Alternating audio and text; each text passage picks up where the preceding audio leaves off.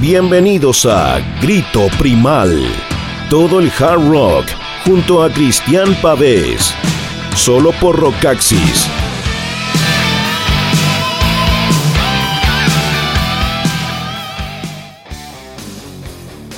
Hello Rockers, ¿cómo están eh, chicos, chicas, rockeros y rockeras? Eh, Grito Primal en el aire, programa número 5 de Grito Primal de nuestra temporada 2020. Aquí como siempre, por supuesto, en las eh, frecuencias de Rockaxis. Tenemos un buen programa para hoy con algunos estrenos, algunos recuerdos también bastante significativos pero antes, eh, como siempre, saludamos con, eh, con, mucho cariño a Rocaxis Colombia y también eh, les recuerdo que pueden escuchar este programa y todos los programas de Rocaxis. Todos los días tenemos un programa con contenido original, así que obviamente para estarlos acompañando de la mejor forma, con la mejor música en estos días de pandemia y también por supuesto de cuarentena, ¿ah? eh, que hay que estar ahí obviamente eh, recluido. Tenemos entonces eh, aplicaciones como iBox, como TuneIn, como Mixcloud, como Spotify y iTunes. También nos pueden escuchar en iTunes, pueden suscribirse a los podcasts y obviamente ahí les llega una notificación cada vez que haya algún nuevo programa. Eh, nos escuchan incluso hasta en Japón. Ah, eso es realmente muy muy bueno. Tengo ahí un, fan japonés que en Japón siempre les, eh, les gusta mucho eh, escuchar música o programas en otros idiomas, en portugués por ejemplo y en español por el tema de la fonética. Me explica él que les gusta mucho escuchar la fonética de, lo extraño que suena para ellos, obviamente en nuestro idioma en español o en otro idioma que no sea el japonés. Así que también desde Japón ahí tenemos algunos comentarios que nos llegan por el programa y que lo escuchan a través de Spotify. Em, tenemos también, por supuesto, revista Rockaxis, nueva revista Rockaxis ahí con el señor Alan Johans, recordando todo lo que fue la grabación de ese álbum, gran álbum Euphoria Morning de em, el señor Chris Cornell. Y obviamente también va contando ahí toda su trayectoria. Em, de toda la escena Seattle, ¿ah? que ha trabajado ahí con los más grandes de esa escena. Así que bueno, eso es solamente parte del, contenido de revista Rock Access. Siempre, siempre, siempre hay mucho contenido.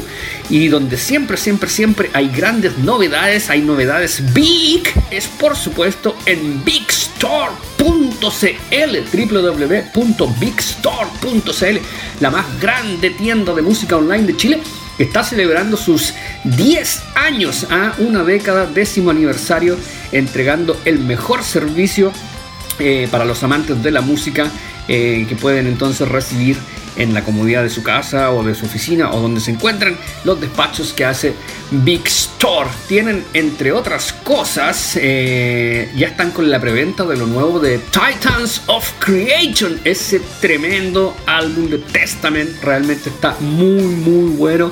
Se los recomiendo absolutamente. Está el comentario ahí en Home Metal de Rockaxis. Eh, pueden entonces comprarlo ahí en, bigstore.cl. también está lo nuevo de Pearl ¿ah? Jayadon el nuevo álbum de Pearl Jam que tiene obviamente muchos seguidores, muchos seguimientos acá en Chile. Está en, en CD, en formato CD Book y también en vinilo, por supuesto. Así que eh, pueden chequear ahí también lo de Pearl Jam y llegaron ahora los Funko, los Funko Pop, que ahora son el Funko Rock de Tom Araya de Slayer y de Jeff Hanneman de Slayer. ¿ah? También tienen sus Funko ahí los eh, icónicos miembros de Slayer. Eso es solo parte de las novedades Big, ¿ah? novedades Big que siempre hay en bigstore.cl. Así que visiten la tienda y se van a llevar una grandísima sorpresa, una sorpresa Big. Vamos a comenzar con música tenemos eh, un estreno morrocotudo ¿ah? para el día de hoy. Realmente es una banda que acá en Chile tiene muchos seguidores que estábamos esperando muy atento el disco. El disco sale el 10 de abril.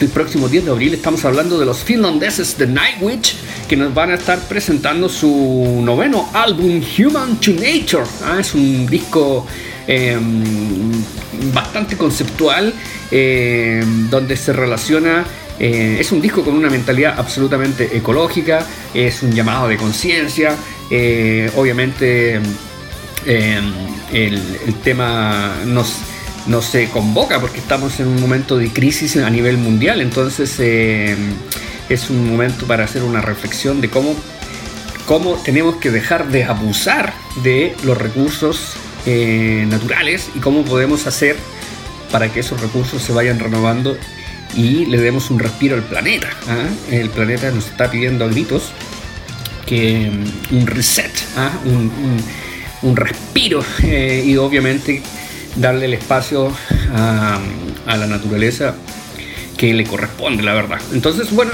eso es más o menos la temática que gira, en la que gira el álbum. Es un disco extenso, bastante, bastante largo. Trae nueve canciones en, su formato, digamos, habitual.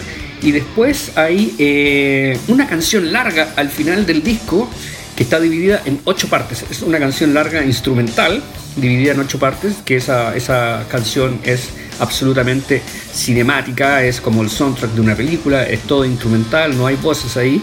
Y la verdad es como, no sé, me acuerdo a, me recuerda a Shadowfax, esa música New Age, muy conectada con la naturaleza, eh, con muchos efectos eh, de sonido, eh, que nos sitúan entonces en diferentes ambientes de la naturaleza, así que es bastante interesante. pero como les decía entonces, es un disco largo, largo, largo, que hay que ir asimilando de a poco. Y también el tema en la parte de las canciones, con cantadas, Obviamente es un, el power metal sinfónico que estamos acostumbrados a, escuchar de Nightwish, pero esta vez con una cosa muy muy grandilocuente y en general es con mucho mm, apoyo de orquesta, todo eso con eh, un ambiente muy cinematográfico, es un disco absolutamente cinematográfico entonces eh, y que tiene mucha pompa, ah, eso es la cosa, tiene mucha pompa, es muy grandilocuente, es una cosa grande, grande, eh, entonces y con con unas partes bien poderosas, otras partes más melódicas, pero la verdad es que es un disco que hay que, hay que dedicarle tiempo y la verdad es que ahora que tenemos el tiempo para escucharlo con calma, es, es un muy buen momento entonces para, para degustar este nuevo álbum de Nightwish. No es un disco inmediato, no es un disco eh, espontáneo ni nada que uno escuche una vez y al tiro le entran las canciones. No, es un disco que hay que dedicarle su tiempo, que hay que escucharlo con calma. Y, pero obviamente está muy bien producido, está muy bien eh, grabado. Así que no está esa, esa, esa, mm, esos overdubs, esa sobreproducción que satura. No, no, no, es una producción bien orgánica eh, muy en línea también con, el, con, la temática del disco, una cosa más natural, más eh, cristalina, y la verdad es que me gustó mucho el sonido entonces. Eh, donde tenemos como siempre la gran interpretación vocal de Flora Johnson, a pesar de que siempre queda esa como sensación de que eh, está ahí bastante contenida y que nos saca, saca todo ese potencial que realmente tiene, por ejemplo, en la época de After Forever, ¿ah? realmente la interpretación vocal era una cosa eh, aplastante. Está muy muy bien, pero siempre queda esa pequeña sensación de que ella puede dar incluso más. Y obviamente aquí el líder de todo es el gran eh, Thomas Holopainen, tecladista, compositor, letrista, que es el cerebro detrás de The Nightwish, por supuesto, y seguramente él es el que pone eh, los parámetros para lo que quiere, para la música que compone.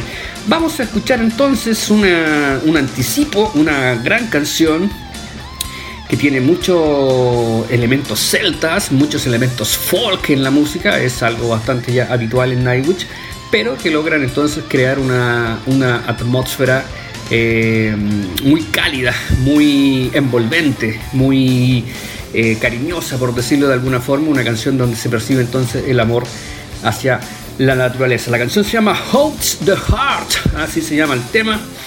Como les decía, una muy buena canción. Es como. Podría ser como la balada del disco, a pesar de que tiene una base rockera bien interesante. Vamos a arrancar entonces con eh, lo nuevo de Nightwish. Recuerden que eh, ellos tenían agendado un show para el 5 de mayo en Chile. Obviamente todo eso se reprogramó para el segundo semestre. La buena noticia es que eh, el 5 de mayo también tocaba Kiss en Chile. Entonces eso me ponía en la difícil situación de tener que decidir a qué concierto iba a ir y obviamente yo había decidido ir al de Kiss. Pero ahora, como cambiaron las fechas, voy a poder ver a Kiss y también a Nightwish a fin de año cuando ambas bandas vengan a Chile. Arrancamos entonces, suena Holds the Heart, Nightwish en grito primal.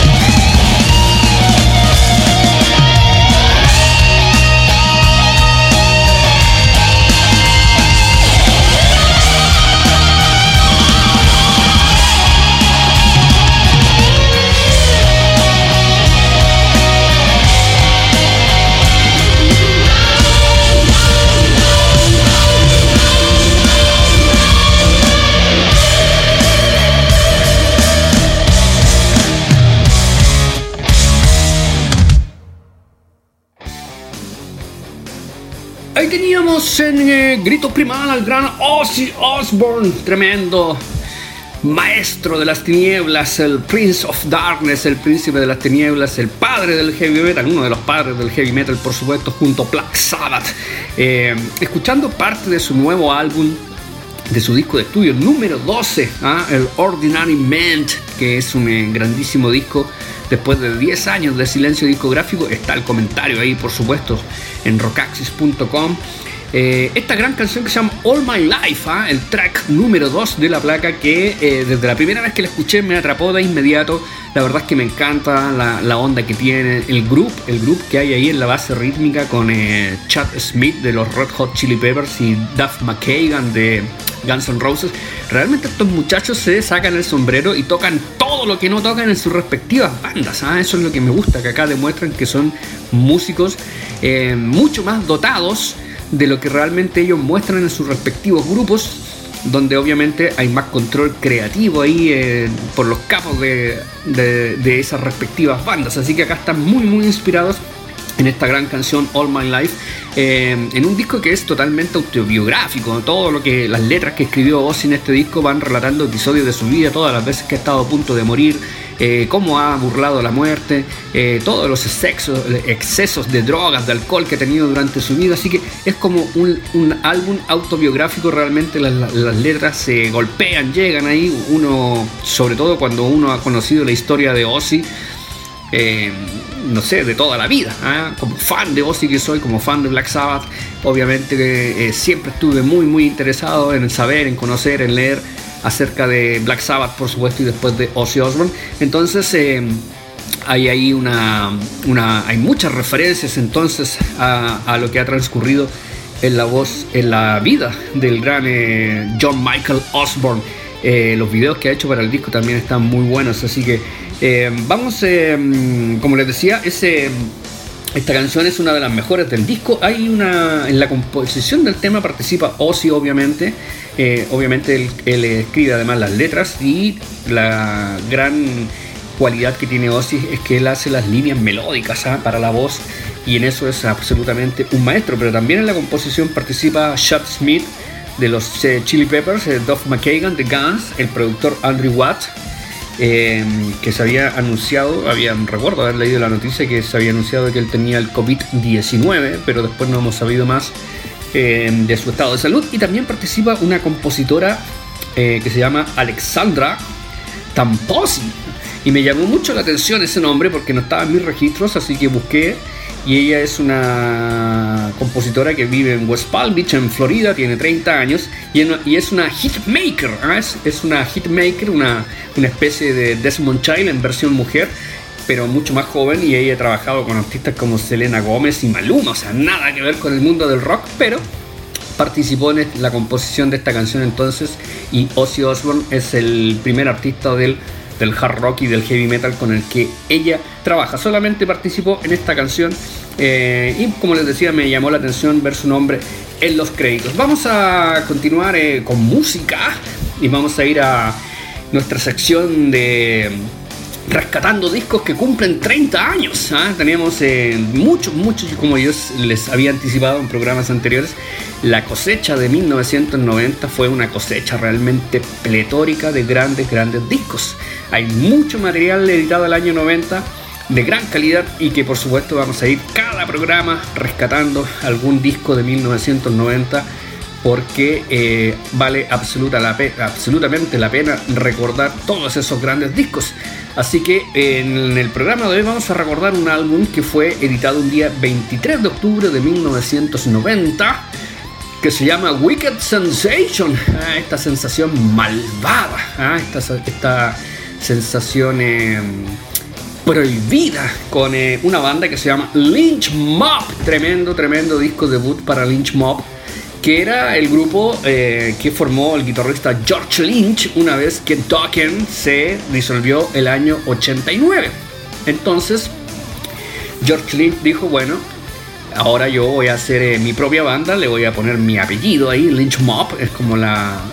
la eh, Lynch es linchar, además, ¿ah? entonces es como la pandilla ¿ah? de los linchadores. Eso era algo muy frecuente de escuchar en la época del Ku Klux Klan en Estados Unidos, cuando eh, eh, agarraban a gente de color y sencillamente la linchaban ahí de manera pública. Entonces ahí el concepto lynch mob viene de, los años, no sé, 40, 50, y obviamente también coincide con el apellido del guitarrista, entonces era un buen nombre para una banda de hard rock y heavy metal.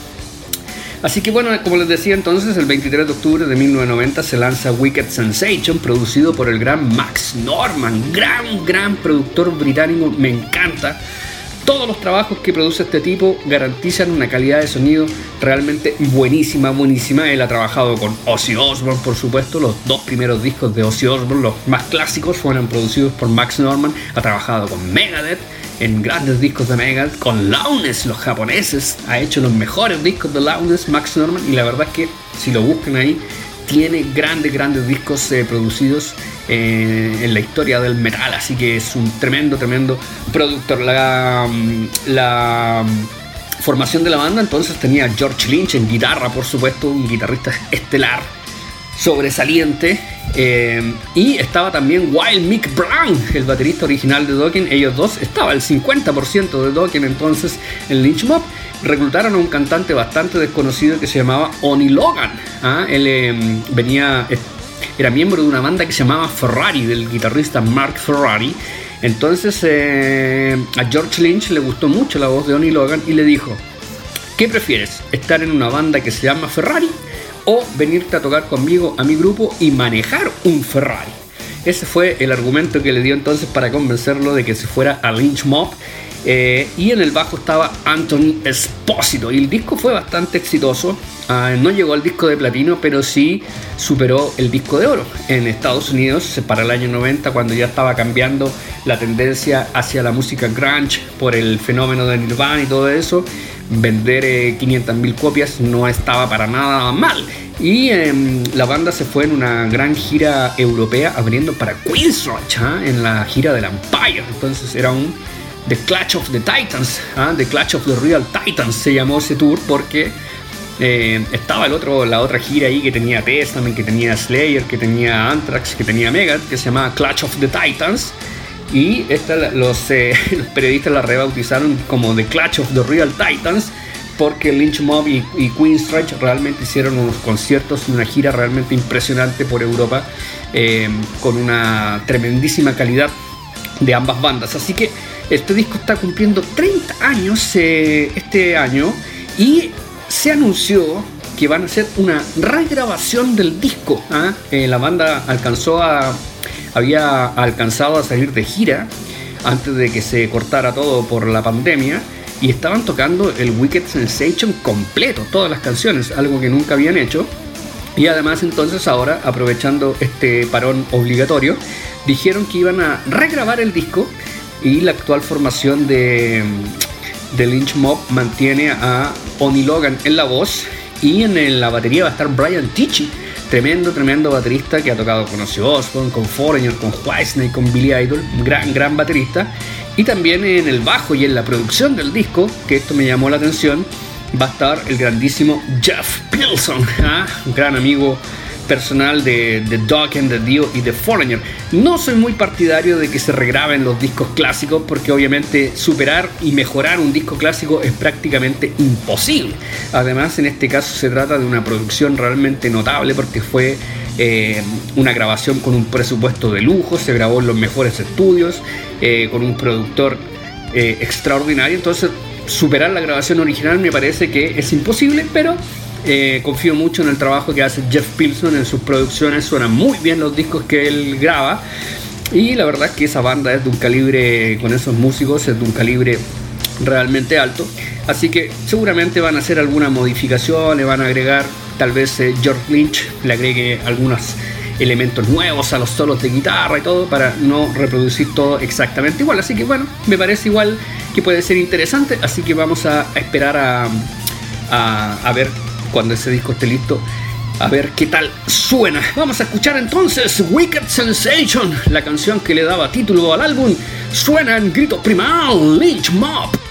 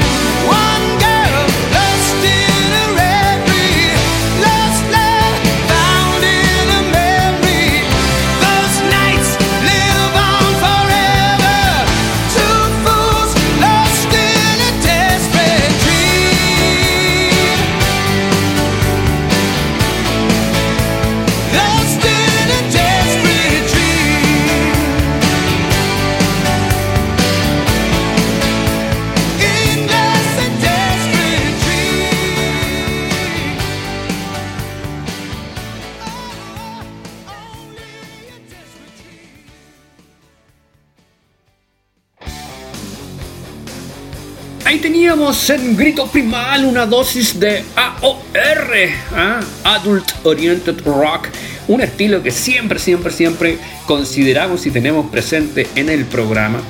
un estilo que durante los 90 por ahí tuvo un, bajón de popularidad, pero que hoy en día ha vuelto sobre todo en, eh, en, Europa, en Suecia, en Escandinavia, hay muchas bandas jóvenes que incorporan muchos elementos de AOR en su sonido. Eclipse, em, hay um, Work of Art, ¿ah? hay varios eh, grupos eh, que podemos destacar entonces que suenan bastante AOR, recordando por supuesto a los grandes próceres del estilo, que son en la mayoría grupos norteamericanos de fines de los 70, comienzos de los 80. Estamos hablando de Journey, por supuesto, estamos hablando de los grandiosos Toto, de Foreigner, de Boston y la banda que nos ocupa, Survivor, ¿ah? esta gran, gran banda que metió muchos temas en películas de, Rocky, en películas de Karate Kid y en varias otras películas, y además de tener una gran calidad de, en sus discos. Es una, es una debilidad ¿ah? que yo tengo. Survivor es un grupo que me encanta, básicamente porque admiro muchísimo el trabajo de Jim Petterick, que es el principal compositor de la banda, tecladista, guitarrista, em, compositor de música, de letras, de soundtrack. Es un tipo realmente completísimo Em, y obviamente siempre me di cuenta que él era el genio, el cerebro ¿ah? detrás de los grandes éxitos de Survivor. Y también lo otro que me encanta, por supuesto, y que lamentablemente ya no está con nosotros, es la grandísima, la grandísima voz de Jimmy Jameson, tremendo vocalista, eh, que hasta el momento de su muerte, 62, 63 años, mantenía su voz intacta, ¿ah? realmente intacta. Tuve la suerte de verlo en vivo en, alguna ocasión acá en Chile y la verdad es que ese tenía un, eh, registro que lo, lo mantenía igual, igual, su voz no había envejecido, así que era realmente un placer escucharlo tanto en disco como en estudio. La canción que acabamos de escuchar, Desperate Dreams, ¿ah? Sueños Desesperados, eh, esa canción viene en el álbum Too Hot to Sleep, ¿ah? demasiado caliente para dormir, o sea, más explícito imposible el título de ese álbum que fue lanzado en el verano de 1988 y que fue el último disco de Survivor eh, y después la banda se separó y se separó y estuvieron 18 años sin editar un disco. Recién el 2006 tuvimos un nuevo álbum de Survivor que también es el último, no han vuelto a sacar un disco que se llama Rich, pero ya no era, a pesar de que tenía algún par de temas buenos, ya no era la misma calidad porque estaba mm, eh, Frankie Soliman en la guitarra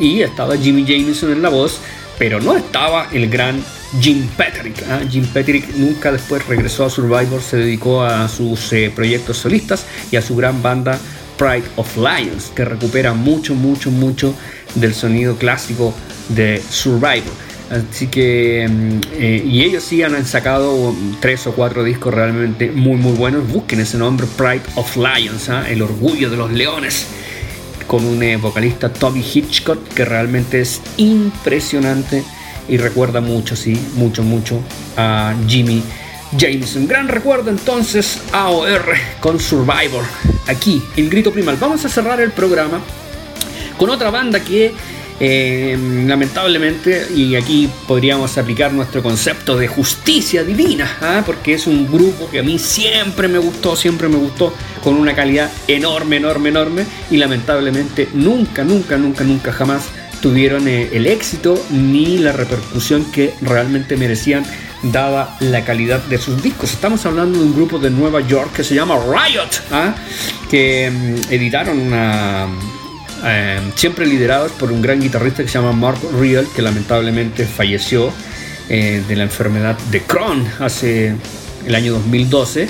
Él siempre tuvo esa enfermedad, la podía mantener bajo un control, pero el año 2012 finalmente eh, ya no, esa enfermedad le terminó costando la vida. Riot, Riot continúa ahora en una nueva encarnación, que son los músicos que estaban tocando junto a Mark Real al momento de fallecer, que ahora se llama Riot 5, ¿ah? porque vendría siendo como el quinto line-up que ha tenido la banda a través de su historia. El grupo partió el año 75. Entonces, eh, obviamente, eh, siempre fue teniendo muchos cambios de, integrantes la banda y eh, siempre el único que estaba ahí era Mark Real, que era el líder, el compositor, el espíritu, el motor, el alma de Riot. 14 discos de estudios nos alcanzaron a dejar junto a Mark Real. Y uno de ese, bueno, dentro de esos 14 discos hay muchísimos grandes placas. Eh, Thunder Steel de 1988, que es una cosa impresionante, un, es eh, una, bomba nuclear, ¿ah? un cartucho de dinamita de puro heavy metal, muy en la vena de Painkiller, por ejemplo. También eh, The Privilege of Power, en esa misma onda del año 90. Ambos discos con un tremendo, tremendo baterista, gran amigo personal, Bobby Jarzambek, ¿ah? tremendo, realmente. Eh, y bueno, ahí tienen unos discos eh, también más hard rockeros en, su etapa de los eh, fines de los 70, comienzos de los 80. Born in America, tienen ahí Redless Breed. la verdad es que si uno se pone a investigar, siempre va a encontrar grandes discos de Riot. Pero hay un disco en particular que a mí me gustó muchísimo, que se llama The Brethren of the Long House, ¿ah? que es la Hermandad de la Casa Larga, que fue editado en 1995 y que es un disco conceptual que habla sobre eh, rescatar la importancia de las tribus eh, nativas americanas, ¿ah? darles realmente eh, respetar sus derechos y retribuir en el fondo que sin los ancestros nosotros no seríamos nada. Bueno, y en Estados Unidos entonces Mark Real dedicó un disco completo a, rescatar las raíces indígenas norteamericanas y ese disco en particular está muy muy muy influenciado por una gran película, una gran película que es eh, The Last of the Mohicans, ¿ah? The Last of the Mohicans, el último de los mohicanos del director eh, Michael Mann que se mandó un peliculón, peliculón realmente impresionante, épico, hermoso, eh, lleno de acción también, pero lleno de romanticismo, y pero ese romanticismo clásico, eh, como que te quita el aliento y la respiración cuando uno lo ve. La verdad es que es una tremendísima película de, protagonizada por el, gran eh, Daniel Day-Lewis junto a Madeline Stone y em, está basada obviamente en el libro, en el gran libro The Last of the Mohicans de James eh, Fenimore Cooper. El libro fue editado en 1826, en el siglo XIX, y habla entonces de, de esta guerra entre Francia e Inglaterra en Norteamérica, precisamente por apoderarse de las tierras norteamericanas. Ellos eran todos estos países, Inglaterra, Francia, Italia y España, eran países conquistadores y los franceses y los ingleses se habían, se habían eh, instalado en Norteamérica, en Canadá y en Estados Unidos antes de que fueran eh, esos respectivos países y estaban peleándose entre sí por conquistar y dominar eh, de manera absoluta esos territorios. Entonces ambos bandos ocupaban indígenas como aliados, ¿ah? obviamente, para, para las para los temas estratégicos de, de, las batallas y todo eso y para conocer los territorios. Entonces todo eso, ese es el contexto en el que se desarrolla entonces esta película y se desarrolla esta historia de amor entre, un, entre una mujer eh, blanca, eh, descendiente eh, inglesa, y un nativo norteamericano que era hijo adoptado de unos de unos indios. Entonces, es una cosa, ese libro cuando era chico y estaba en el colegio era uno de mis libros de cabecera. La verdad es que me gustaba mucho leer estos libros que incluían eh, elementos de la naturaleza y todo eso, los libros de Jack London, por ejemplo, realmente me fascinaba. Entonces, cuando vi la película, la película me encantó porque encontré que era una reproducción muy, muy, muy, muy fiel de lo que cuenta el libro. Ah, no, no, no, no se tomaron libertades para cambiar aquí cosas y modificar, no,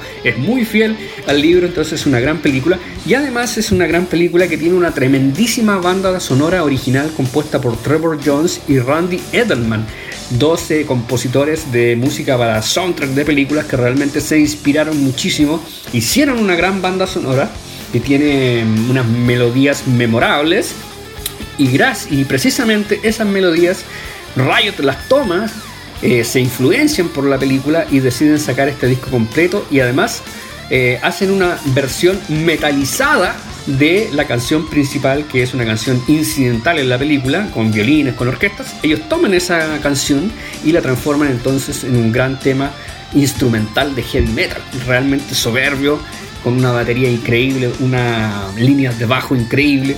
Así que eso es precisamente lo que vamos a escuchar. Vamos a escuchar la versión entonces de Riot para The Last of the Mohicans, ¿ah? el último de los mohicanos. Tremendo, tremendo tema instrumental. Antes de despedirnos, por supuesto, como siempre, les dejo con el, la recomendación de las ofertas Big, ¿ah? de bigstore.cl. Siempre hay grandes ofertas Big.